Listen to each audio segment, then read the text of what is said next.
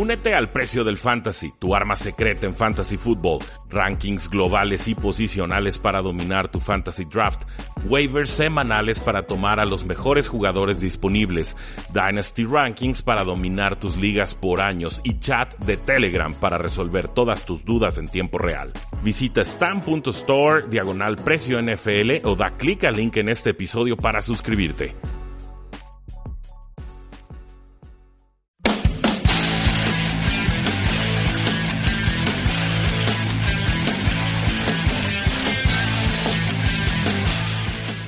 Y caballeros, bienvenidos a un programa más de Tres y Fuera, donde la NFL no termina y nosotros tampoco. Mi nombre es Rudy Jacinto y el día de hoy vamos a platicar sobre dos temas que son fundamentales para cómo se irá desarrollando la temporada NFL 2019. Vamos a estar platicando sobre todo lo que sucedió en el Scouting Combine, en las distintas posiciones del campo, pero también, por supuesto, sobre el franchise tag o etiqueta de jugador franquicia, la cual pues vincula a jugadores a veces en contra de su voluntad con equipos, dinero garantizado por un solo año. Hubo algunos jugadores que recibieron la etiqueta y que lo esperábamos, hubo otros jugadores que no la recibieron y también esperábamos que no fueran etiquetados, pero hubo algunos jugadores que la recibieron de sorpresa y otros que no la reciben y quizás esto causa incluso más sorpresa entre los aficionados. Estamos aquí para explicar todo lo que sucedió en el Scouting Combine y por supuesto con el franchise eh, tag. Muchas gracias al Tecnológico de Monterrey Campus Guadalajara a través de su señal de Sinapsis Radio por permitirnos grabar desde sus instalaciones, así como a Mario Uscanga en los controles operativos y por supuesto darle la bienvenida a Oscar Huerta como coanfitrión el día de hoy en los micrófonos. ¿Cómo estás, Oscar? Muy bien, muchas gracias. Una semana emocionante, creo yo, para la NFL, sobre todo en este off-season. Sí, importantísima la semana. Eh, vamos, el Scouting Combine es importante, no debe de ser toda la evaluación que hacemos de los jugadores novatos, es una pieza complementaria, hasta me atrevería a decir, debería ser una pieza menor a lo que es la cinta de juego y la producción colegial y quizás el carácter o, o motivación intrínseca que tenga un jugador, pero es una evaluación importante y definitivamente, eh, sobre todo, por ejemplo, en el bench press, ¿no? Cuando estás levantando Claro. peso, eh, pues puede ser una muestra de qué tanta dedicación tienes hacia tu, tu, tu práctico, tu deporte, ¿no? Nadie levanta 225 libras 25 veces por accidente, o sea, es algo muy metódico. Eh, no olviden seguirnos en todas nuestras formas de contacto, en Facebook, en Twitter, en Instagram, en YouTube, estamos también en iTunes, en Spotify, tenemos un grupo de Facebook excelente, divertido, únanse, tres y fuera NFL, y por supuesto estamos en casi cualquier plataforma de podcast para que se suscriban desde sus celulares y nos descarguen todos los días. Muchísimas gracias por su preferencia y vamos entrándole de lleno a lo que fue el Scouting Combine. Pero no sin antes decirles que acabamos de subir un video de YouTube sobre el Scouting Combine, sobre sus orígenes, sus antecedentes, su importancia y los eventos que ahí se realizan. Búsquenos como tres y fuera en YouTube y ahí les va a aparecer nuestro primerísimo video con eh, contenido e información muy bien explicada. Oscar, creo que la noticia del Scouting Combine es el excelente rendimiento y talento físico que tuvieron los linieros defensivos y sobre todo los eh, pass rushers, estos jugadores obligados a llegarle a los mariscales de campo. Hay nombres que ya habíamos es- escuchado, habían, eh, digo, Bosa ha sido Sí, el, claro. el cuento de todo el año, sinceramente, Quentin Williams ni se diga, pero hubo tres linieros defensivos que terminaron eh, la prueba de velocidad en menos de 4.7 segundos, lo cual es, eh, es rarísimo, es muy extraño para jugadores tan pesados que, bajen de los 4.7 segundos. Y esto incluye a Rashan Gary de la Universidad de Michigan, quien fue el líder de todos los, pass rushers y linieros con 4.58 segundos. De los ed- edge rushers, pues nueve jugadores estuvieron por debajo del 4.65. Hay running backs que no corren a esta velocidad estos jugadores de 50, 60 libras más lo hicieron. Entonces, cuidado, gran talento físico. Tenemos que evaluar las cintas de juego, pero hay nombres muy intrigantes. Eh, ¿Qué nombres te gustaron a, a ti, Oscar? ¿Podemos hablar de los que tenemos en guion o algún otro que te haya resonado? Este, me llamó mucho la atención de la velocidad que estamos viendo ahora en los linieros. Como dices, es un jugador relativamente grande que hasta hace unos pocos años, como dices tú, no bajaba de los 5 segundos. Estamos viendo otro prototipo de liniero defensivo que ya, ya más parecido a J.J. Watt, de Aaron Donald. Que ya no vemos jugadores como antes era Vince Wilford, que era más grande, más masa pura. 400 Y- libras de masa pura. Exactamente. De hecho, ahora de los pesados es Quinn Williams, que de hecho, dices tú, Vince Wilford 400 libras. Quinn Williams pesó 303 libras. Eso es pesado para hoy en día. Ya. Ya, ya, estoy, estoy de acuerdo. Eh, son distintos. Digo, en el- el- recuerden, los 60, 70, 80, los, los linieros no superaban las 300 libras. Muchos de ellos eran jugadores más livianos. Eh, tratas de llevarte a esos jugadores al, al- bueno, hace 5 o 10 años y quizás no hubieran rendido de la misma manera. Pero ahora eh, lo que me queda claro es que jugadores que te detienen la corrida en primeras y segundas oportunidades, de esos nose tackles o linieros centrales que tienen corridas, pero no le llegan al coreback o no causan este, disrupciones de alguna manera en el, en el backfield rival, son cada vez menos valiosos y son, como dicen los estadounidenses, a dime a dozen, los encuentras ahora sí que, a- que, a- que a granel. Eh, el jugador, creo yo, el, el que mejor rendimiento tuvo, quizás el que más sorprendió y más posiciones subió en el draft, tuvo que ser Montez Sweat, el De jugador de Mississippi State, el gran ganador de este día, un jugador que mide 6'6, 260 libras, un edge rusher que corrió las 40 yardas en 4.41 segundos, un récord para linieros defensivos.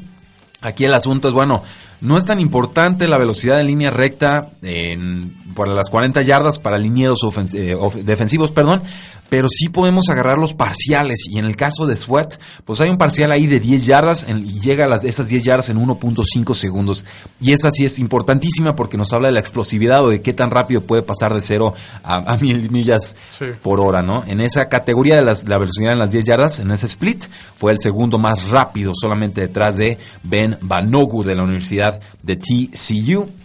Él lo corrió en 1.47 eh, segundos. Le sumas a esta gran explosividad que tuvo Sweat el salto de longitud, donde estuvo con el 92 percentil. Solamente 8% de los jugadores en su posición en la historia del, del Scouting Combine han tenido mejor rendimiento en esa prueba desde 1999 y su velocidad en la prueba de los tres conos también fue formidable, 83% eh, por ciento o percentil. Solamente 17% de los que se han probado como linieros eh, defensivos han tenido números tan espectaculares.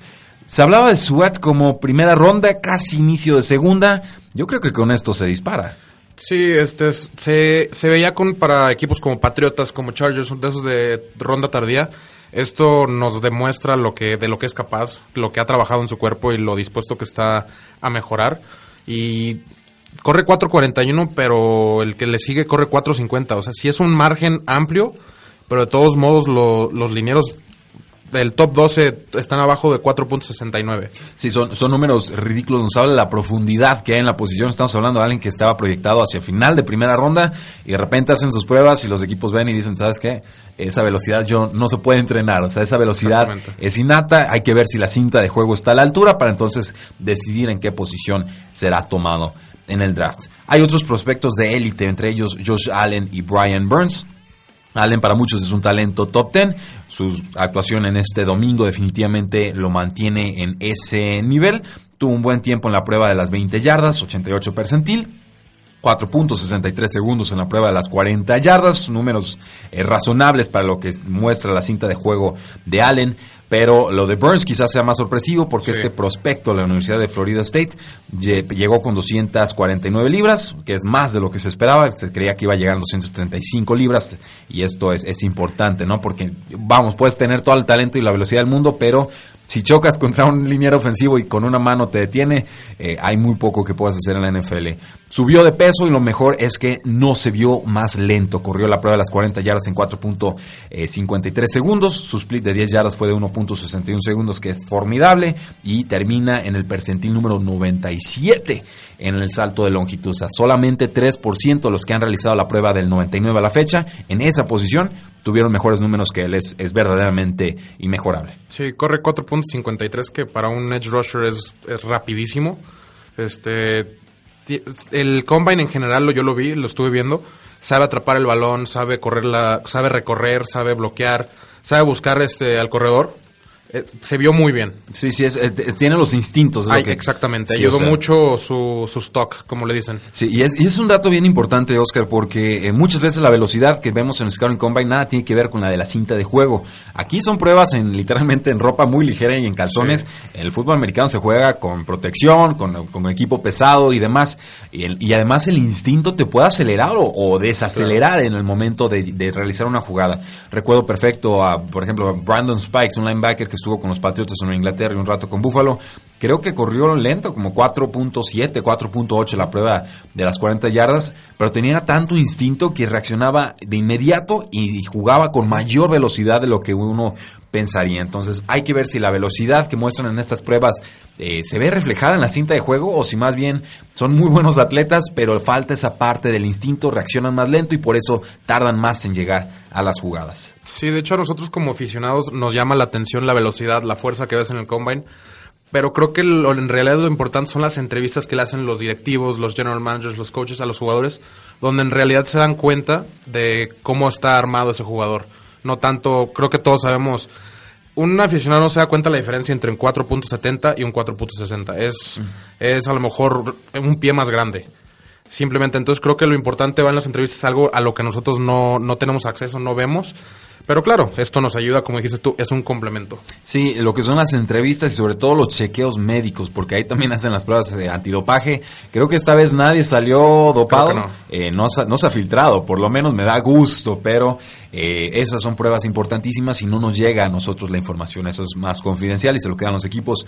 Hay un jugador más en esta posición, se llama Chase Winovec, creo que de menor perfil que los nombres anteriores. Él es de la Universidad de Michigan y también tuvo números fantásticos 1.55 segundos en el split de 10 yardas, lo cual lo empata y lo pone tercero eh, global en la posición. Corrió el sprint de 40 yardas en 4.59 segundos. Tiene como peso 256 libras, o sea, es una buena mezcla de peso y velocidad. Y además tuvo un percentil del 90% en la prueba de los tres conos, que es de agilidad y de cambio de dirección.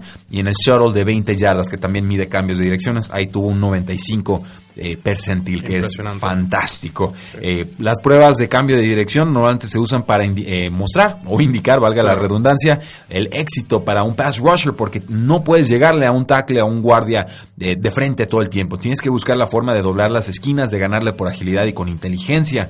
Y obviamente, pues los tiempos de Winovich que son fantásticos, eh, fueron eh, ahora sí que hasta dos décimas ahí de, de, segundo más rápido que varios de sus competidores. Entonces, ojo con Chase Winovich de la Universidad de Michigan. Hay otras posiciones, por supuesto, en las que hubo jugadores impresionantes. Tenemos que hablar de Bosa y vamos hablando con él. Y también vamos a hablar de Quinnen Williams. Con Bosa tenemos un jugador que corrió las 40 yardas en 4.79 segundos, un tiempo adecuado, nada espectacular. Promedio para hoy en día. Es un promedio, eh, no me asusta, no me encanta, simplemente es un número adecuado, no muy distinto a lo que mostró su hermano Joey Bosa en el pasado, pero aquí lo interesante es que su split de 10 yardas, lo que decíamos la explosividad, es de 1.55 segundos. Él está también empatado en la tercera posición entre edge rushers, entonces tiene, podemos decir que tiene excelente explosividad y aceleración, quizás su velocidad tope no sea la ideal. Eh, un pass rusher rara vez va a llegar o necesitar su velocidad tope. lo que esté correteando un corredor no en campo abierto y, si eso pasó es que algo salió muy mal antes de la jugada. Lo curioso, hay una página que se llama Mock Draftable eh, y te muestra, bueno, cuál es el perfil histórico de varios jugadores, a quiénes se parece de, jugadores en el pasado según sus pruebas, altura, peso, etcétera. El, ahora sí que la tercera mejor comparación para el, muchacho Bosa es su hermano. O sea, Nick Bosa, la tercera mejor comparación es Joey Bosa. Tienen los dos muy, buena, muy buen cambio de dirección son muy buenos pass rushers, usan bien sus manos, tienen buen sentido del timing, hasta usan los mismos movimientos para ganarle a los, a los rivales una especie de doble manotazo y se, y se agachan. Entonces, eh, vamos, eh, si les gusta Joey Bosa, y creo que si ven la NFL les gusta bastante, Nick Bosa viene, viene, viene con el mismo caché o incluso un poquito mejor. Dicen que, dicen que es un mejor prospecto en general. Eso, y con Quinnen Williams, un jugador distinto. Tenemos a alguien que corrió el tweet de las 10 yardas en 1.67 segundos, rarísimo para un interior pass rusher, que son los jugadores jugadores mm, quizás más pesados de todo el campo. Eh, por ahí, pues es número que lo puede poner cerca de Aaron Donald, que corrió en 1.63, de Fletcher Cox, corrió en 1.66. Eh, vamos, Aaron Donald y Fletcher Cox, quizás dos de los tres mejores no tackles en toda la NFL. Si Quinn Williams se cuela en esa lista, eh, apaguen y vámonos, va a ser un, un éxito total. ¿Algo que agregar sobre estos dos jugadores, Oscar? Eh, me gusta mucho Quinn Williams, me sorprendió mucho su comment. Sí, había leído que estaba bajando la grasa corporal para mayor velocidad, mayor masa magra, y lo demostró. Creo que ese split es genial. Ser comparado con esos dos jugadores es ya estás en otro nivel. Eh, me gusta mucho el muchacho, es una historia curiosa, no sé si has tenido oportunidad de leerla. Este, originalmente era Edge Rusher, no le daban oportunidad en Alabama y decidió él por sí mismo apostar a sí mismo. Se cambió interior y pues el resto es historia. Y ahora está proyectado para ser un pick top 3 Exactamente. en el draft. Es fantástico. Eh, vamos hablando de una posición más antes de la pausa. Eh, los linebackers hay dos que estuvieron impresionantes y creo que de ahí el, el nivel se baja de forma calamitosa. Sí. Es, es la impresión que me ha dado. Eh, pues escuchando a muchos porque yo no, no he alcanzado a estudiar cinta de juego. Una disculpa a todos los aficionados. El trabajo ha estado muy exigente.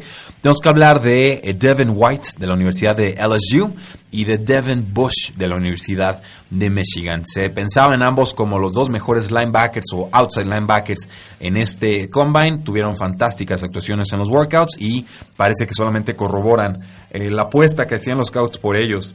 Hablamos de White con 4.42 segundos en la prueba de 40 yardas, el cuarto mejor tiempo para un linebacker en los últimos 20 años. Así, ese es el calibre de, velocidad. Eh, además tuvo el 93 percentil en el salto vertical, ¿no? Desde tu misma posición saltas hasta arriba, tratas de tocar unos metales ahí que se mueven según eh, los vas tocando y miden tu altura. Pues bueno, un salto vertical impresionante, una velocidad en línea recta también fantástica. Va a ser un pick alto de primera ronda, sin lugar a dudas. Devin White de LSU. Con eh, Devin Bush de Michigan tenemos algo un poco distinto, 4.43 segundos en la prueba de 40 yardas. Le ganó a White con un salto vertical aún más impresionante, 96 percentil. Eh, lo chistoso aquí es, bueno, mide 5, 11 y 234 libras, es pues más liviano y más chaparrito. Pero es un jugador que taclea fuerte según los reportes, es muy bueno en el juego terrestre y además se mueve de forma fantástica de línea a línea o de banda a banda. Parece que sabe rastrear el balón. Eh, vamos, debería, dice el, el reporte, debería ser detenido más seguido por linieros ofensivos, pero tiene buen control y habilidad para doblarse, lo que hablábamos del cambio de dirección, y esto hace muy difícil detenerlo para eh, jugadores que pesan por lo menos 70 o incluso 80 libras más eh, que él. ¿Tuviste oportunidad de ver algo sobre estos dos linebackers? Vi en la temporada, de hecho, a Devin White, vi varios juegos. Es rapidísimo. Me recuerda a Kikli, pero con la velocidad de un safety. Así juega. Juega, siempre está sobre el balón, siempre sabe hacia dónde va la jugada. Es el primero en llegar al balón, me encanta. Y por ahí leí que Oakland lo quería. Eh, ¿Cómo se compara, por ejemplo, con un eh, Roquan Smith de los eh, Chicago Bears, a quien llamaba una especie de todólogo y, y creo que lo cumplió el año pasado? Es parecido, este, es poquito más, es más rápido, la verdad, este, es más explosivo en sus arranques, es bueno en cobertura. Sirve mucho para llegar por el centro del coreback.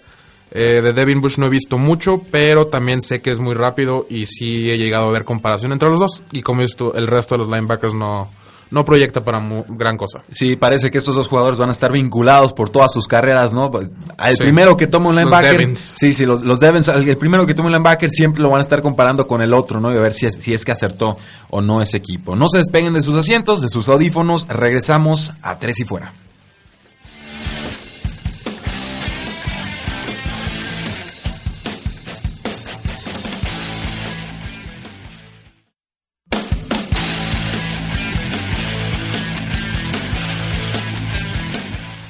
Regresamos a Tres y Fuera, seguimos platicando sobre el Scouting Combine, pero no sin antes atender todas sus preguntas que generosamente nos dejan en nuestro Facebook Live, que se graba todos los martes de 8 a 9 de la noche, a través de la señal de Sinapsis Radio y de Tres y Fuera NFL. Facebook Live, no lo olviden, si ustedes participan en vivo, sus preguntas quedan leídas y guardadas en nuestro podcast. Nos dice Diego Martínez, buenas noches, ¿cómo andan? Bosa to the Bay.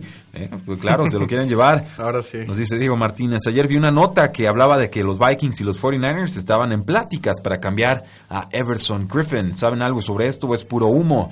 Eh, pura especulación hasta ahora, yo no he leído algo al respecto, por lo menos no ha aparecido en Rotoworld, que es a quien yo sigo día a día. Eh, se vale especular, pero parece más como la, la proyección o la, creatividad de algún, este, que periodista especializado de la zona que realmente negociaciones que se estén dando. Si sabemos algo de ello, seguramente en Tres y Fuera NFL lo, lo estaremos compartiendo.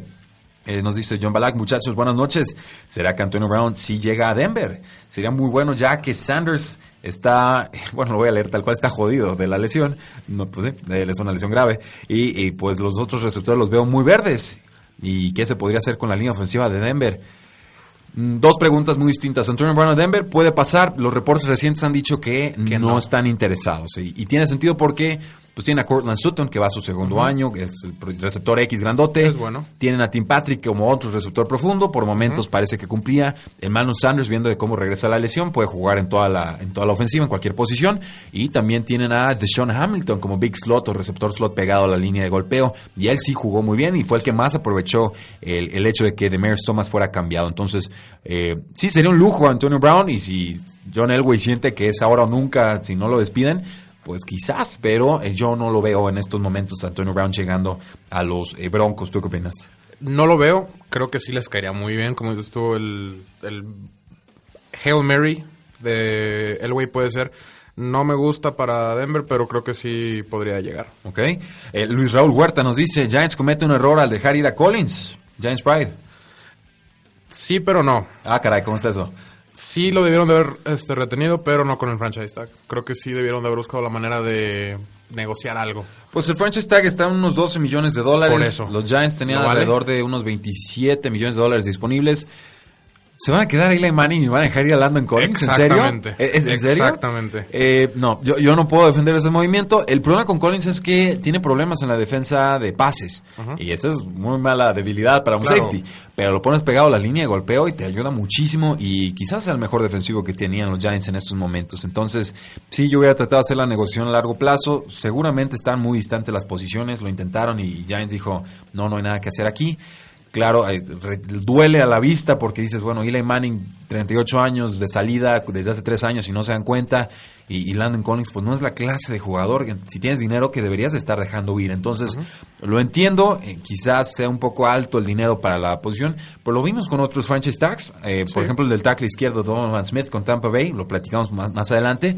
No vale lo que le van a pagar. Le No. aplicaron el franchise tag y ya parece que llegaron a una extensión de contrato, pero es un jugador promedio en una posición valiosa, vale, ¿no? Y, y se vale Claro. pagar un poco más por eso, aunque creas que el dinero no sea el adecuado. Claro, yo creo que hay jugadores que sí recibieron el tag, que sí lo valen. Hay unos que yo digo que debieron de haber negociado ahí, como con Clowney. No sé si dio esa expectativa que fue cuando fue el primer Global. el overall pick. Este, no sé si ha llenado ese, esa- esos zapatos que esperaban. Entonces, el franchise tag se me hace como que ya, pues lo que, lo que les queda. Sí, y recuerden, una cosa es la etiqueta de jugador franquicia que se aplica y ya, ya expiró la, la fecha límite. Tienen hasta el 15 de julio para llegar a un contrato a largo plazo. Si no, es definitivo. El jugador juega con la etiqueta y el dinero que ya tiene garantizado y ya no puede firmar una extensión de contrato hasta la siguiente agencia libre. y Entonces, ese dinero es totalmente garantizado. 100% y no hay nada que hacer al respecto. Nos dice Diego Martínez, Rudy Jenny, si hasta analizar los prospectos para el draft. Eh, muchas lecturas, un poquito de videos en Twitter, no a profundidad como lo he hecho en años pasados. En verdad, créanme, me encantaría, voy muy atrasado con eso. El, el trabajo ha estado muy, muy agobiante, pero lo vamos a hacer y eh, les vamos a dar el contenido que ustedes se merecen. Oscar, él por- sigue por lo menos el- el- la NCAA, lo sigue Un en- poco. durante la temporada regular, mucho más que yo por lo menos, entonces no van a estar desprotegidos en ese sentido. Bob Sands, ¿van a hacer ustedes un mock draft? Sí. ¿A qué equipo piensan que pudieran ir Drew Lock o Daniel Jones? Dolphins. Dolphins, Redskins. Denver, hasta Oakland se puede por ahí sorprender uno. Son, son como este Redskins. segundo nivel de corebacks en este draft. sí. No, ah, Lo es- que hubiera sido Lamar Jackson el año pasado, a lo mejor. Final de primera ronda, inicios de segunda. Son- prospectos más arriesgados los dos. Me gustan Sí. menos que, que ese top 5 del año pasado. Baker Mayfield, Sam Darnold, Josh Rosen, eh, ay, este Josh Allen. Allen y Rosen. Y, Y y Lamar Lamar, Jackson, que era el, el top 5. Pero eh, vamos, cada uno tiene sus fortalezas y sus debilidades y los vamos a comentar a profundidad, pero no son prospectos de primera ronda en estos eh, momentos. Eh, John Balak, Ernest Fo- Forigua, ese, mira bro, para que te unas al parche, por decirlo así, creo que trató de etiquetar y no salió hashtag, pero eh, eh, échenle otro a ver si, a ver si nos eh, visita, con mucho gusto lo recibimos. Y por último, Rogelio Álvarez González, ¿le sorprende la renovación de contratos de la línea ofensiva de Eagles, al igual que Brandon Graham? Han estado Graham, haciendo sí. muchos movimientos, recortes, Sí. jugadores a los que le dicen no te vamos a dar ese año extra. Graham se, se quedó. Jernigan, por ejemplo, Tim Jernigan le dijeron adiós y gracias. Eh, creo que tiene sentido. Están básicamente Sí. moviendo dinero, reestructurando contratos, tratando de liberar un poco de dinero para esta agencia libre. Creo que entienden que, que faltó talento falta el roster dinero también. y dinero el, el año pasado. Ya se, se deshicieron de Nick Foles, entonces van a tener algo de dinero para jugar las Águilas de Filadelfia. No me sorprenden porque son muy habilidosos los general, bueno, el general manager y, y en general los directivos de las Águilas de Filadelfia. Pues muy bien, gracias a todos por sus preguntas. Ya saben, Facebook Live de 8 a 9 de la noche, todos los martes, excepto la próxima semana, las vamos adelantando. Va a ser el miércoles por la noche, 8 de la noche, para poder platicar sobre todo lo que sucedió en la primera jornada, el primer día de la agencia libre. Eh, corebacks, corebacks, corebacks, especialmente Kyler Murray, un jugador que llega con 5'10, muy buena altura para lo que se esperaba, se temía que llegara 5'9 a mí me tiene sin cuidado si mide 5, 9 y medio o 10. A mí también. Pero sé que a muchos directivos de la NFL les importa. No sé por qué. Llegó con 207 libras. Se pensaba que iba a estar más cerca de las 195. Esto es importante. Significa que sí puede aumentar de peso. Eh, decidió no hacer pruebas físicas. No le interesó. Se siente muy seguro en sus posibilidades. Seguro lo hará en su Pro Day. Pero eh, ahora sí se vuelve más válida la comparación con Russell Wilson. No sé qué impresión te dio. Mide una pulgada menos creo que según tengo entendido llegó pesando más que Wilson en su combine. Eh, una mano promedio, que creo que tiene el mismo tamaño de mano que por ahí leí Kirk Cousins.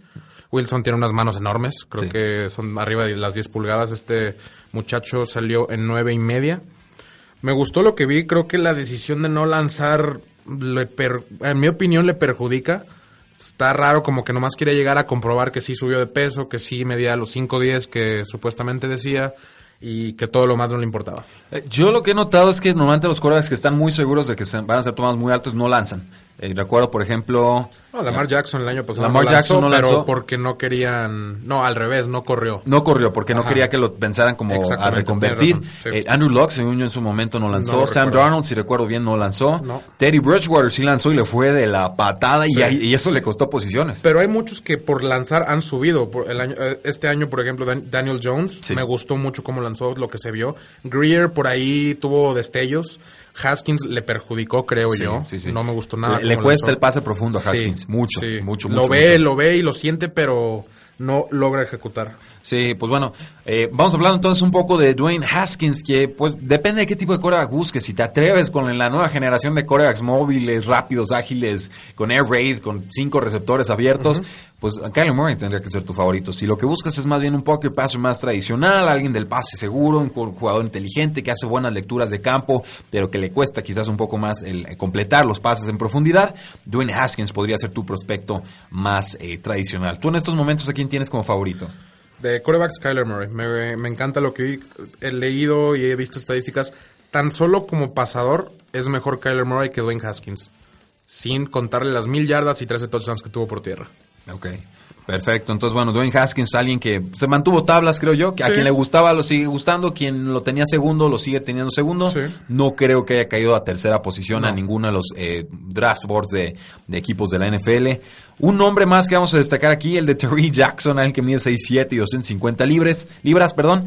Corrió las 40 yardas en 4.59, que es formidable para ese tamaño y ese peso pero eh, pues no es buen coreback, no, no parece ser buen coreback. Eh, creo que en su futuro está un cambio de posición. Sí, lo hemos visto con Edelman, es, lo querían hacer con mismo Lamar Jackson. Creo que sobre todo por la estatura que tiene y la velocidad podría ser muy viable. Ala cerrada, creo que tiene toda la pinta de, ala cerrada. Puede ser, sobre todo que piensa como coreback, que eso siempre les ha ayudado a los que se han cambiado de posición. Así es. Eh, con el tema de los receptores, nos vamos con la obvia, la foto impresionante, el jugador que dice que solo tiene 1.5% de grasa corporal. Si, si leyeron eso y se lo creyeron, eh, que ilusos, nadie tiene 1.5% de grasa corporal en su cuerpo. Si lo tiene, ya murió. Eh, insostenible. Y, si alguien está en esas, por favor, mándenlo al hospital a la de ella, porque eso no es sano. Los fisicoculturistas llegan a 4, quizás 3,5% y ya es ah, ridículo y lo pueden mantener muy poco tiempo, solamente en, en, sus momentos de competencias intensas. Entonces, no, fue un error de medición, la máquina estaba mal, estoy 100% seguro de ello, no necesito ser experto para, para saberlo. Pero sí tiene un físico impresionante. Sí, claro. Mide 6'3". No, lo que mide y lo que pesa y lo que corrió para ese peso es impresionante. 228 libras en el Scouting Combine. Eh, decían 1.6% de grasa. No, eso, eso no sucedió. Eso fue rumorología. Salió mal la medición. Pero eh, sí anda abajo de los 10. Definitivamente. No, abajo de los 8.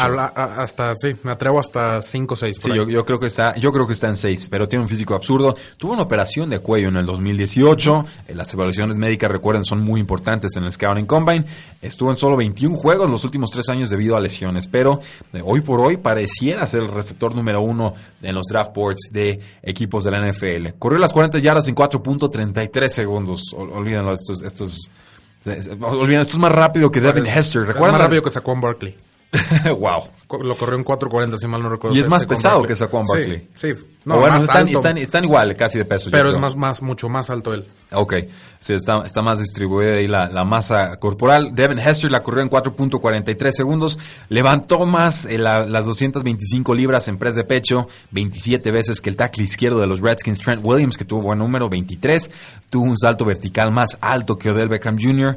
Eh, tuvo aquí 4 punto- 40.5 pulgadas. Odell Beckham Jr. saltó 38.5. Su apodo es Batman y hoy por hoy parece que es el favorito, pero hay un riesgo. Le fue mal en las pruebas de agilidad y de cambio de dirección y hay no tanto riesgo porque me puse a ver la, la- el drill. tape. Se tropezó dos veces. O Sí. sea, digo, bueno, Varios se tropezaron, se me hizo curioso. ¿El pasto estará mal? También Quinn Williams se tropezó creo que cuatro veces No. en los de conos. De hecho, hay, varios de conos salen sin estadística. Está, está muy extraño. O sea, si ves el tiempo y dices, ok, este jugador es- no tiene movimiento Sí, lateral, ves la cinta de juego y, y, bueno, la cinta de juego de la, de la prueba de los conos y en, la prim- en el primer corte se resbala, o sea, pierde apoyo. Y ahí en el, ca- en el penúltimo giro hace como una especie de trastabillo y tiene que dar dos pasos extras sobre la- su misma posición, su eje, y pues ahí se le fue todo el tiempo. Entonces, no va a ser el jugador más ágil, me queda claro con esas, esa proporción física. Pero no lo esperarías tampoco. Pero, eh, no, pero la- el tiempo que salió no, no es para asustarse tanto como se pensó en un principio. ¿Qué otros receptores tuvieron muy buenos números? ¿Qué tal el receptor Hakeem Butler de Iowa State, que corrió las 40 yardas en 4.48 segundos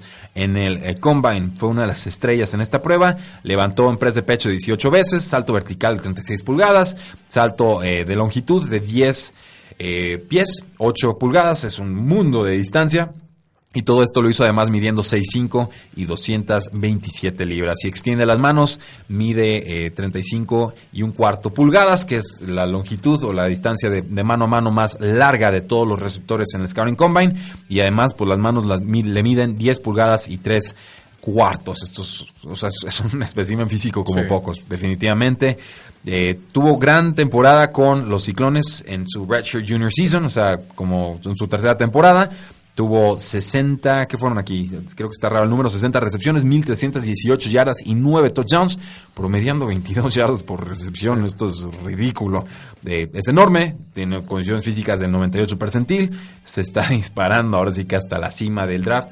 ¿No, no será mejor receptor aquí eh, Hakeem Butler que, que Metcalf? ¿No será que nos estamos viendo mucho con el físico de Metcalf? Puede ser, pero como dices es un complemento. Estas estadísticas no necesariamente se transmiten al campo, no es- también la cabeza cuenta. Pero la producción ahí Sí, está. claro, la, la producción está. También tienes que ver calendarios. En el colegial sí varía mucho contra quién vas, contra quién jugaste, quién te está lanzando el balón. Claro, Todo ese tipo de cosas. La conferencia en la que estás Está sobre incluso. todo. Es- hay conferencias en las que es obviamente más difícil Sí. atrapar un pase que en otras. Pero estos números que produjo lo hacen bastante, bastante comparable a nombres como Calvin Johnson y Anquan Baldwin. Baldwin y con eso está todo dicho. Un receptor más que vamos a destacar. ¿Qué tal Miles Boykin, el receptor de Notre Dame, que corrió las- la prueba de las 40 yardas en 4.42?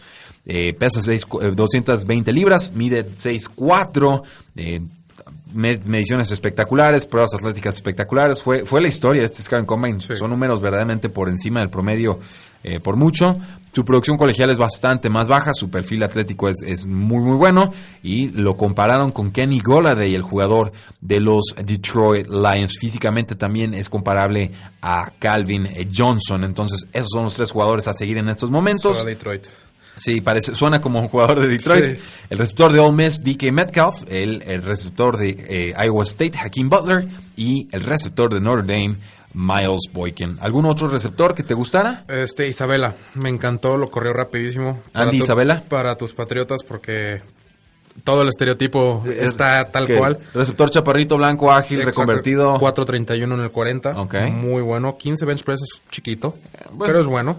Este tuvo un vertical de 36.5, está decente. Chiquito, como estamos acostumbrados a Welker, a Mendola, a Edelman. ¿Y qué tal Renfro? Muy buenas manos. Eh, Renfro es otro que podría ser, que está ahí platicando. Renfro se proyecta más a cuarta ronda y Isabela por ahí se anda metiendo a segunda, tercera. Ya, el Renfro de la Universidad de Clemson. Ah, Clemson, sí. Ok, y Andy Isabela. De Massachusetts. Perfecto. Eh, ahí, ahí, cerca. Tres corredores, sí, pegaditos, exacto, lo, lo, pueden escotear muy bien. Eh, tres corredores destacados, por lo menos en cuanto a pruebas físicas, ya después podemos estudiar la cinta de juego y decidir si los gustan tanto o no.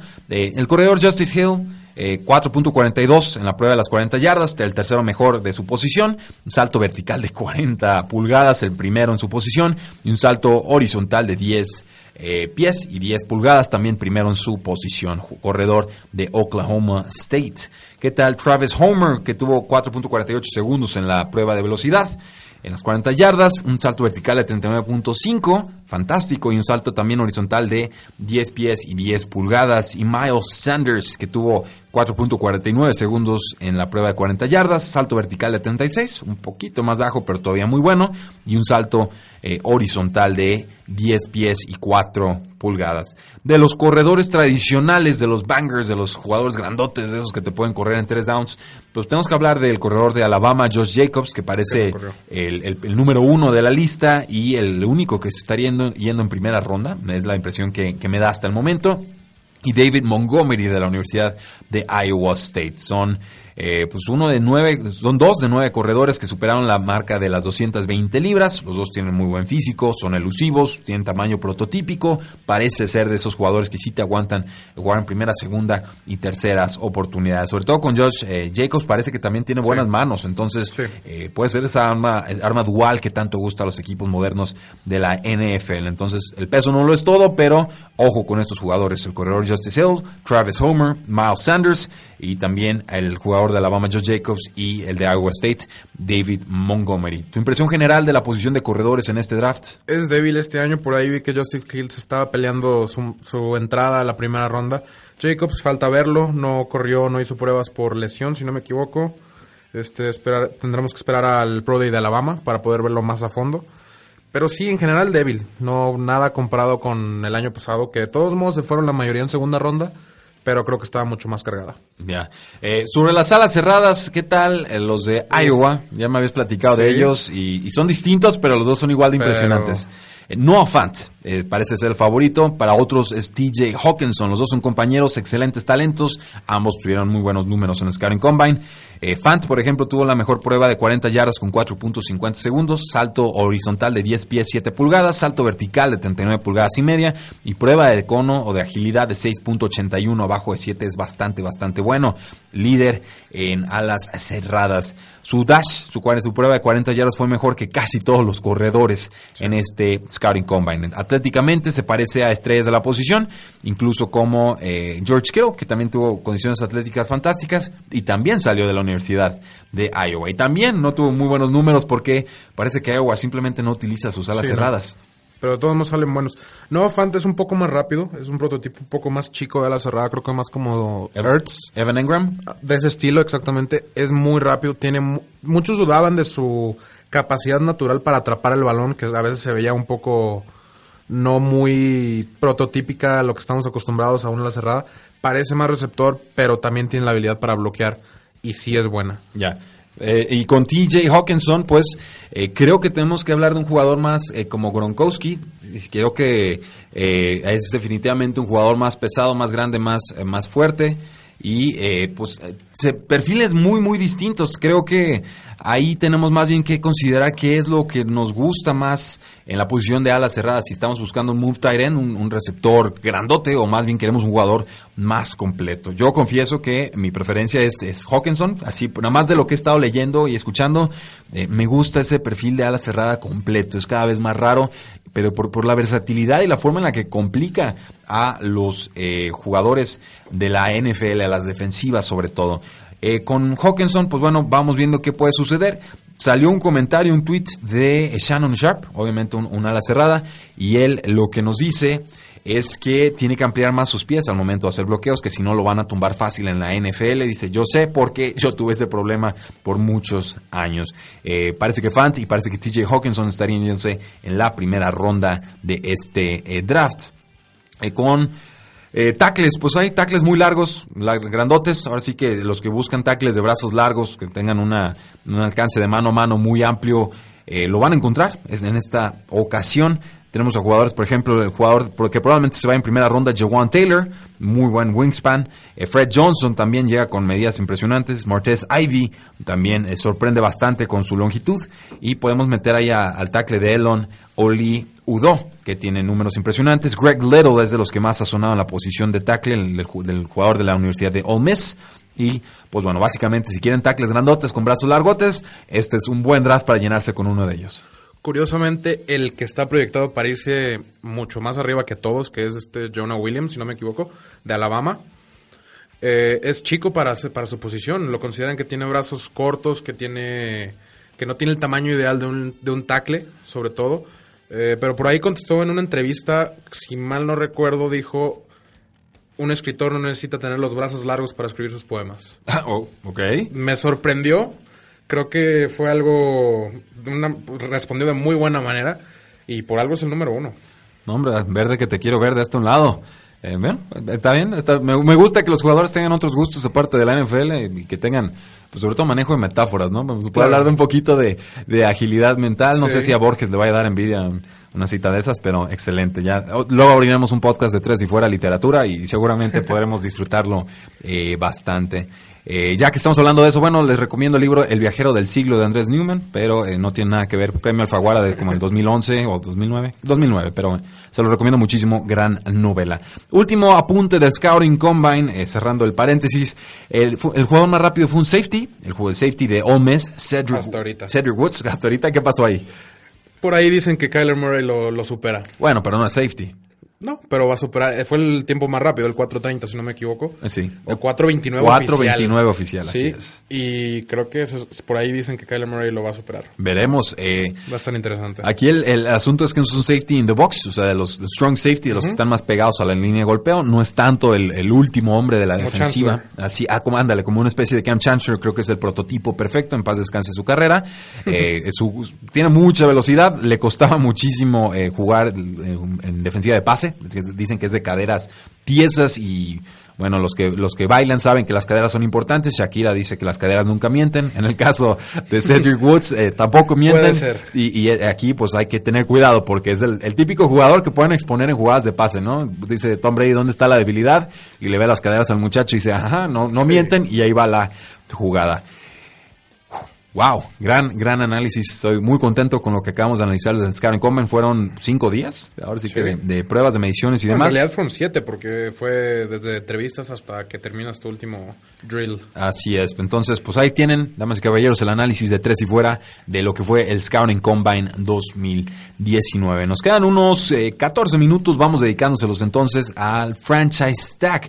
Ya llegó la fecha límite para la etiqueta de jugador franquicia y varios equipos ya las asignaron. Vamos eh, por partes, quizás con comentarios muy breves y me dices, ¿lo merece, no lo merece? ¿Lo hubiera dado, no lo hubiera dado? Negociación, hubiera negociado una extensión de contrato o lo hubiera dejado ir. ¿Te parece? Va. Excelente. Vaqueros de Dallas aplicaron la segunda etiqueta de jugador franquicia a DeMarcus Lawrence, por lo cual tendrán que pagarle el 120% de su salario del año pasado y el del año pasado ya era un promedio de los cinco mejores salarios de su posición, que es defensive end. Ya dijo de Marcus Lawrence que él no quiere jugar con esta segunda etiqueta, está dispuesto a irse a huelga, no sabemos hasta cuándo. Él quiere su extensión de contrato. ¿Lo vale o no lo vale esta segunda etiqueta de jugador franquicia? Creo que sí lo vale. Es definitivamente el mejor free agent de toda la clase, en mi opinión. Si lo vale, no sé si va a negar un acuerdo. Es mucho dinero lo que pide. Y de todos modos, el franchise tag es bastante dinero lo que le toca. Pero solo por un año, ¿no? Y es, menor el riesgo para el equipo. Entonces, estamos con que DeMarcus Lawrence lo merece. Yo estoy de acuerdo. Yo sí le hubiera dado la etiqueta.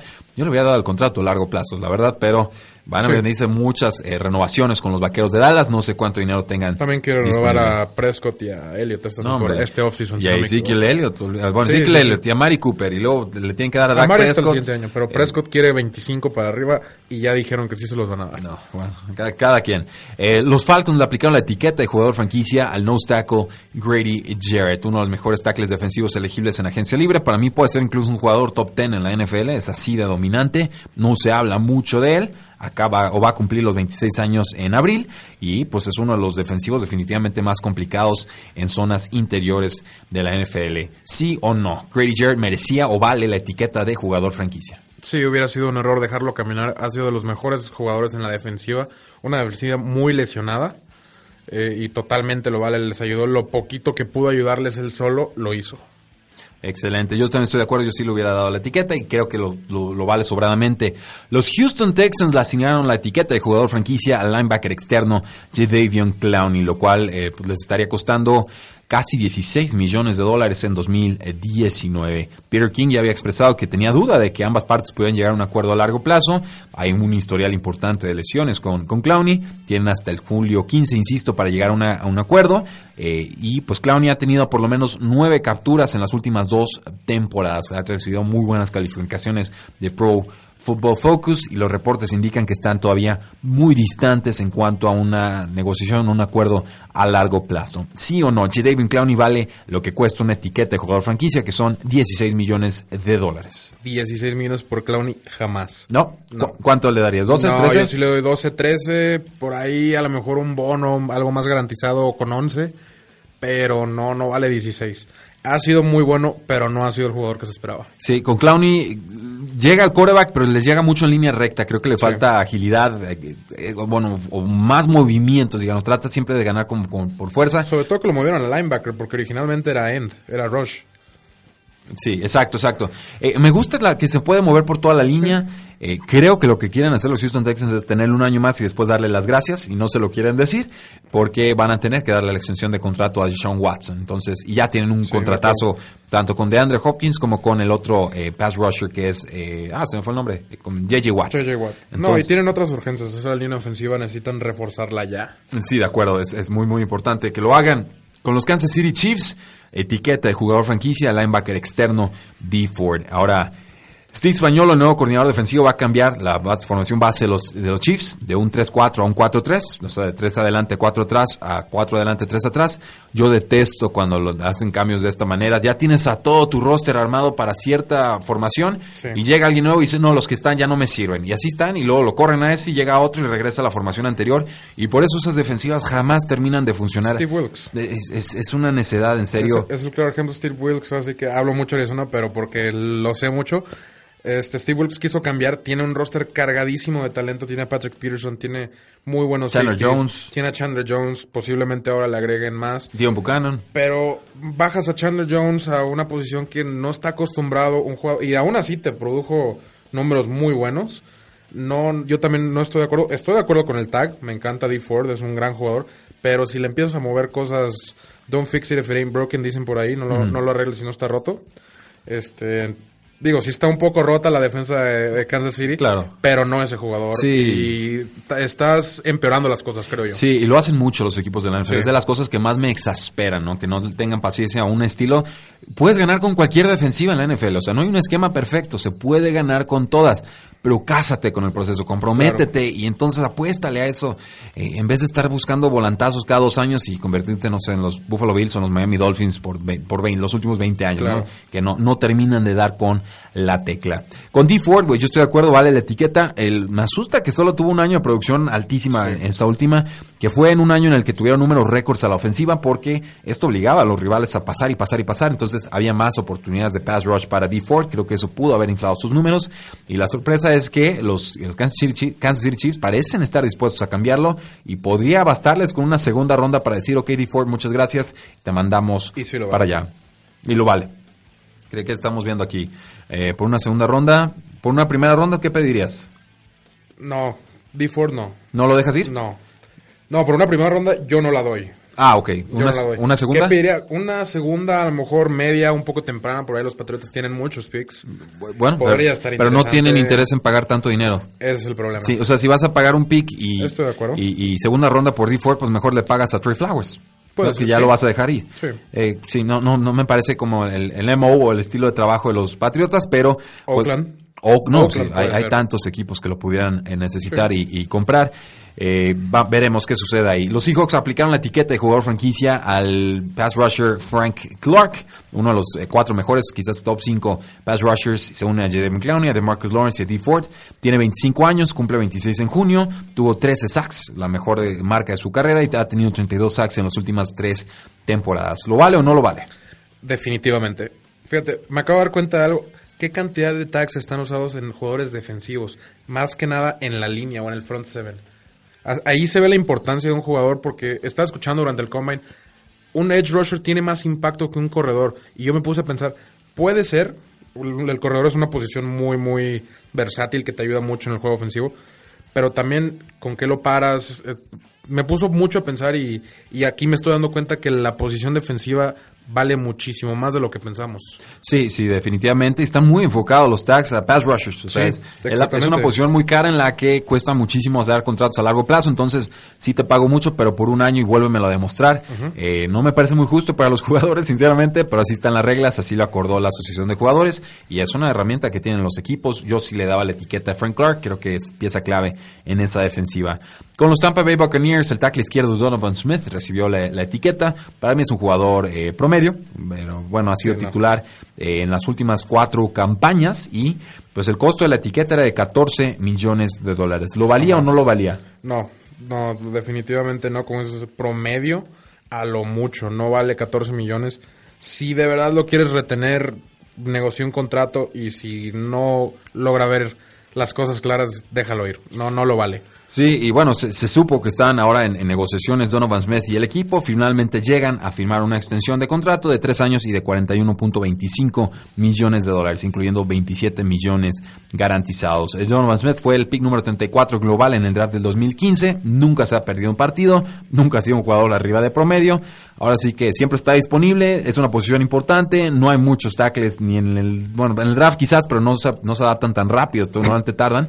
Y en la agencia libre tampoco hay muchas opciones muy atractivas. Quizás Trent Brown, que sale de los Patriotas, prefirieron pagarle de más, pero asegurar eh, por lo menos algo de experiencia en esa posición. Y entonces la pregunta es, bueno, ¿quiénes no fueron etiquetados? Y aquí tenemos nombres muy claros, algunos lógicos y otros eh, que sorprenden. Tenemos a Trey Flowers, el pass rusher de los Patriotas de Nueva Inglaterra, que se está recuperando de una cirugía de hombro. Eh, no es el estilo de los Patriotas pagarle mucho a pass rushers, normalmente los dejan ir, hashtag Chandler Jones, pero la, cirugía no es muy importante, parece que no, no es de mayor trascendencia. Tiene el mismo agente Trey Flowers que Bill Belichick. Esto me llama mucho la atención, pero eh, no, no ha habido indicación de que podría ser patriota en la próxima eh, temporada. ¿Tú crees que debieron haberle aplicado la etiqueta de jugador franquicia? Yo personalmente sí, sé que los Patriotas jamás le van a hacer. Ok, bueno, pues ahí está, ahí está eso. Con los Baltimore Ravens, el, el linebacker interno CJ Mosley eh, pues no, no recibe la etiqueta de jugador franquicia. Muchos lo esperaban y lo hablamos fuera del aire. Yo sinceramente no, porque sé cómo operan los Baltimore Ravens. No suelen pagarle mucho dinero a sus defensivos, los dejan ir, prefieren tomar el pick compensatorio al siguiente año. CJ Mosley les va a dar un tercer pick, una tercera ronda el próximo año. Van a aprovechar ese dinero en otras posiciones. Y, sobre todo, eh, al ser un linebacker interno que es muy importante, casi capitán y, y coreback de la defensiva, eh, se inflan esos números con los pass rushers en otras posiciones. O sea, la etiqueta de linebacker es global y, pagarle ese dinero quizás a un linebacker interno que no le llega tanto al coreback porque no es obligación. Eh, puedo entender por qué no quisieran pagar los Baltimore Ravens ya que se promedian los sueldos y, entre esos promedios están jugadores que son más caros y que son pass rushers. Me dijiste fuera del aire que a ti no te sorprendió. A mí sí me sorprendió, sinceramente. Es un gran jugador. A mí me encanta. No sé si lo dejen llegar a la agencia libre. No sé qué vaya a pasar ahí. Creo que están buscando cómo recortar costos. De hecho, hoy cortaron a Eric Weddle. Sí. Creo que no lo habíamos mencionado. Siete millones de dólares. Pasó hace unas horas. Entonces ahí es donde ya vi que sí van a buscar hacerle un lugar porque sí lo quieren retener. A mí me encanta ese jugador. Si llega a la agencia libre, creo que le van a andar ofreciendo por muchos lados mucho dinero. Ok. Y los gigantes de Nueva York, y con esto cerramos nuestro programa, no le aplicaron la etiqueta de jugador franquicia al strong safety Landon eh, Collins. ¿Decisión correcta o decisión incorrecta? Correcta. Me voy a atrever a decir correcta. Creo que no vale el franchise tag. Creo que debieron de haber negociado, creo que ya lo mencioné anteriormente en el programa. Es muy bueno, pero le falta ese extra para hacer Earl Thomas. Le falta le falta poquito. No, no hay un. Es joven, es joven. No hay otro Earl Thomas. En sí, exactamente. Es joven todavía, todavía tiene mucho, mucho campo para mejorar su juego. Me hubiera gustado que se quedara Gigantes ahorita están medio en reconstrucción, entonces no sé si vaya a buscar a lo mejor un equipo que, ya sea contendiente. Me encantaría verlo en un equipo a lo mejor como Águilas, la misma división. Este Rams puede ser, no tiene mucho dinero, pero Rams creo que van a dejar ir a Joyner. Si no me equivoco. Entonces podría por ahí buscar un lugar. Me gusta mucho el jugador, pero no creo que valga el franchise tag. Sí, a mí lo que me molesta, dice, bueno, los gigantes de Nueva York van a quedarse con Eli Manning, insisto, y, y van a dejar ir a un jugador que te, aunque quizás no valga todo lo que pide, pero pues, ¿en quién más lo vas a gastar? Sí. O sea, tienes que pagarle a alguien. Sí, y malo no es. Entonces, eh, no sé, no, no, no. deja tu malo, es bueno. Es bueno, en su, en su rol, eso es lo importante. Entonces, sí me, me extrañan los gigantes. A, mí no me gusta la gestión del GM Dave Gettleman. Sepa, no. dicho sea de paso, ha tenido buenos drafts, está empecinado con esto de tomar corredores en los top 5, lo hizo con Carolina, lo hizo con los gigantes de Nueva York. Eh, no, no, me gusta, es necio, es terco, no le gustan las analíticas, se burla. Eh, me parece ahora sí que una reliquia de una era pasada de la NFL que no va a tener éxito en la era moderna y no lo digo deseándole mal a la franquicia, sino simplemente eh, recuerdo perfecto, estaba la opción de Dave Gettleman por un lado y de Louis Riddick, este especialista de la televisión. Yo me hubiera ido con Louis Riddick toda la vida, lo respeto mil veces más como analista y como especialista en fin, eh, estoy viendo muchas decisiones ahí. Yo no veo a los gigantes pues, saliendo eh, pronto de esos problemas. Están casadísimos con Dwayne Haskins, el coreback más prototípico de este draft. Y pues a ver qué sale. Sí, y de esos grandotes que le gustan a los gigantes, ¿no? Muy tradicionales. Creo que corrió arriba de 5 el 40. Eso ya es raro para un coreback de en esta época. Está leyendo. Creo que fue 5.04 su mejor tiempo había, había vi una apuesta, yo, vi una apuesta que se iba a correr más rápido, más lento que Tom Brady. A, mm. a, ese, a esa escala lo ponían de móvil. Bueno, pero hay que, le, que, le midan la velocidad cerebral, ¿no? y yo creo que esa sería más importante. Eh, eh, según yo, la evaluación de los gigantes de Nueva York sigue apegada a parámetros que tenían desde hace 40 años. O sea, un Kyler Murray no va a entrar nunca un gigantes de Nueva York con el esquema actual de evaluación que tienen. Eh, la NFL ha cambiado mucho en los últimos 40 años. No estaría de más que alguien se lo avisara a los gigantes de Nueva York. Eh, muchísimas gracias a todos por habernos escuchado. Disculpen si son aficionados de los gigantes. No nos gusta ser pesimistas, pero eh, no nos encantan los movimientos que, han hecho. Ah, bueno, saludos. Nos dicen que aquí el invitado en cabina es de los gigantes de Nueva York. No lo sabía. Ups. Pero no olviden seguirnos en todas nuestras formas de contacto. Se está riendo Mariscal en los controles operativos. Muchas gracias por tu apoyo. Oscar. Eh, nomás una cosa, por ahí la semana pasada me preguntaron que si Bosa llegaba a San Francisco, creo que volvió a comentar.